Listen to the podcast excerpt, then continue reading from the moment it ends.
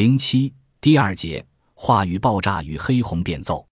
二零零三年十月，电视剧《激情燃烧的岁月》收视热的余温犹在。一个拥有巨大国族激情召唤力的共和国军人东北人形象已然在现实中呈现，他就是杨利伟。尽管以杨利伟顺利走出飞船返回舱为圆满成功标志的中国首次载人航天的正式启动时间是一九九二年，但无论就最初构想，还是就体制、技术和人才准备而言，它都是对毛泽东时代奠基的航天工业乃至整个国防科技事业的子承父业。也许正因为如此，从《人民日报》评论员文章到《三联生活周刊》封面故事，各种舆论身份定位的媒体对于神武飞天的表述，虽然风格和侧重点各异，却都讲述着同一个故事：世界比较视野中的新中国航天史。从两弹一星到载人航天，再到登月展望，除了激发强健的民族国家想象外，关于神武飞天的表述实践，在某种程度上和红色怀旧一样，不但充当了缝合历史经验断裂的浮桥，而且实现了新旧主流意识形态的整合。故事的第一主人公杨利伟，不仅是政治权威命名的航天英雄，而且是大众媒介中一时间最受瞩目的文化英雄。从在黄飞鸿式的武士背景下与成龙合唱《男儿当自强》。到担任二零零四年春节晚会零点仪式主持人，从接受面对面访谈到做客，实话实说；从当选央视感动中国二零零三年度人物，到上榜新浪网二零零三年度十大热点关键词，到成为各种流行刊物的封面人物。也许，这位英雄的辽宁绥中人身份原本是无关紧要的，然而。那从外太空传回的浓重东北乡音，却与一个特定的语境——中共十六大后振兴东北老工业基地，成了一个日益响亮的口号，发生了耦合。二零零四年元旦，中央电视台经济频道播出了一个全面回顾上一年经济的特别节目《CCTV 二零零三中国经济年度报告》。在节目的第四部分报告区域经济的经济拼图中，重振东北是叙事的主部。而两张照片的连接构成了一种重要的叙事方式。主持人首先以第一张照片引出开场白：“每当新年来临，我们总有太多的祝福和期望。按我们中国人的风俗，在农历除夕这天一定要吃顿饺子。这被捏得像元宝一样的饺子，象征着富足和平安。我手上这张照片就是2003年除夕，温家宝同志在720米深的井下。”与附近有煤矿正在加班的矿工们一起吃饺子的情景。东北这片经受了太多历史磨难和岁月沧桑的白山黑水，在2003年再次成为关注的焦点。在经过周密的调研和考察后，九月份，党中央、国务院做出了振兴东北老工业基地的决定。最后，又以另一张照片——杨利伟乘神武飞天的精彩瞬间。作为结束语的提示，我想已经不需要介绍他是谁了。这个个头不高的东北汉子，不仅让中国，也让全世界在一夜之间就记住了他的名字。他就是杨利伟。中国人做了几千年的飞天梦，终于在他身上实现。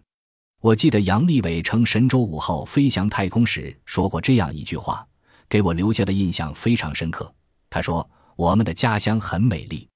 而在两张照片之间。则是对两位东北人成功实现再就业的复兴下岗工人李莹和作家梁晓声的报道和访谈。前者在新闻片里说：“现在回过头看，人应该受点苦，受点难，有点曲折，有点痛苦还是好的，因为酸甜苦辣才是人生。”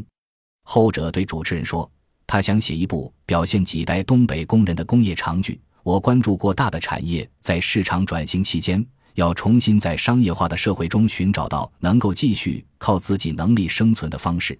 这对他们不是简单的事情。但是我也欣慰地感觉到，东北人也在变化，我的哈尔滨乡亲们也在变化。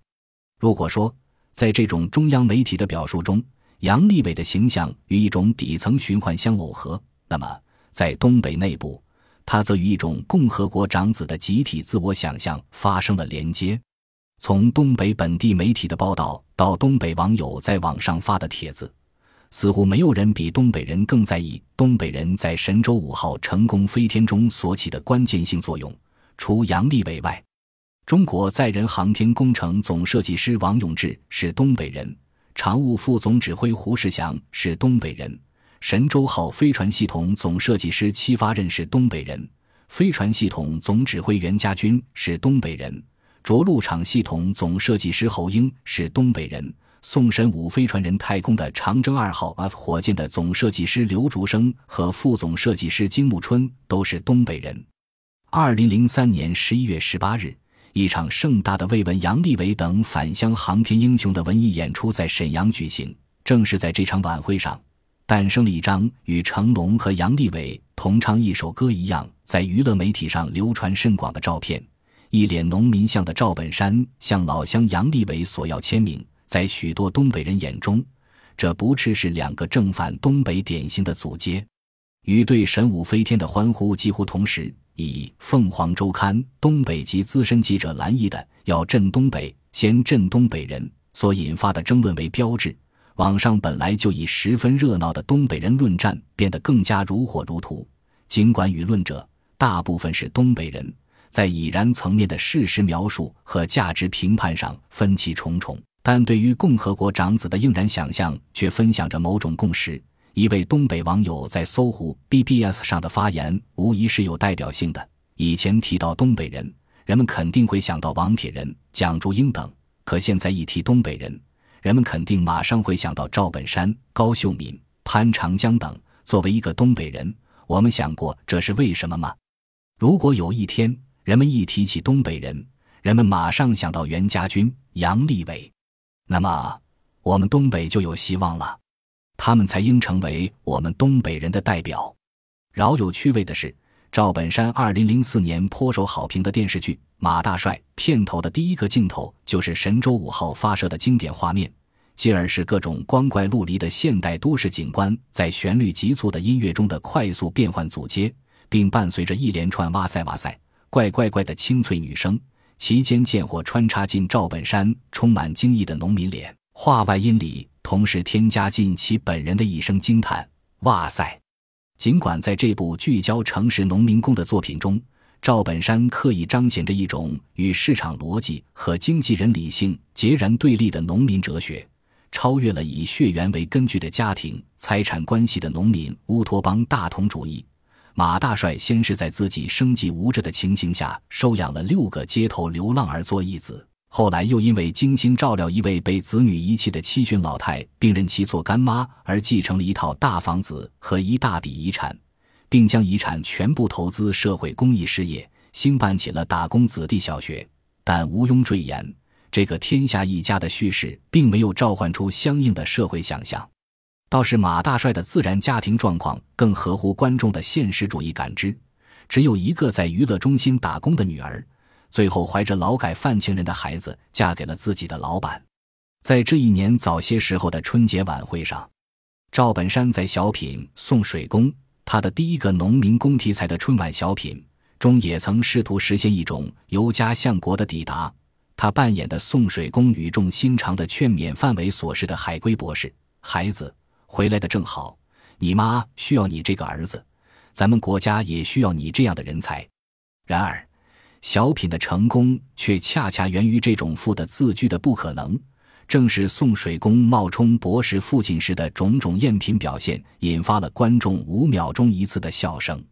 不消说，人们在笑得喘不上来气的时候，是没有功夫体味那家国修辞下岗女工母亲培养出的留洋博士儿子回国报效。背后的良苦教化用心的，而显豁的、几乎不可跨越的阶级的区隔或断裂，则作为自然化的秩序被充分体认。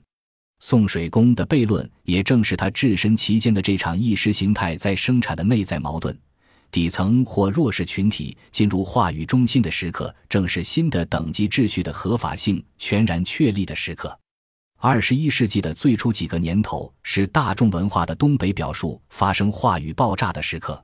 这种话语激增是多重权力关系介人的表征。当代中国的社会文化实践已日益成为一种复杂的多方博弈和霸权建构的过程。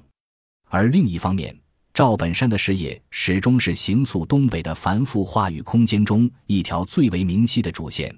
在某种意义上，他为我们勾勒出了一幅文化迷津的导航图。尽管不断经历某些细微的新变，但就总体模式而言，赵本山仍旧是赵本山。九十年代后期已降，作为全民年节仪式的央视春节晚会越来越倚重这位东北笑星。越来越倚重他所制造的笑的惯性，似乎没有人能够设想，假如这条线索有一天突然中断，我们要为那失去的笑声支付多大的成本或约代价？这种倚重再现的是世纪之交的中国大众文化及其霸权建构所助推着的似乎不可逆转的历史过程，但也正是这一过程，最终瓦解了造就春晚的赵本山时代的历史条件。本集播放完毕，感谢您的收听，喜欢请订阅加关注，主页有更多精彩内容。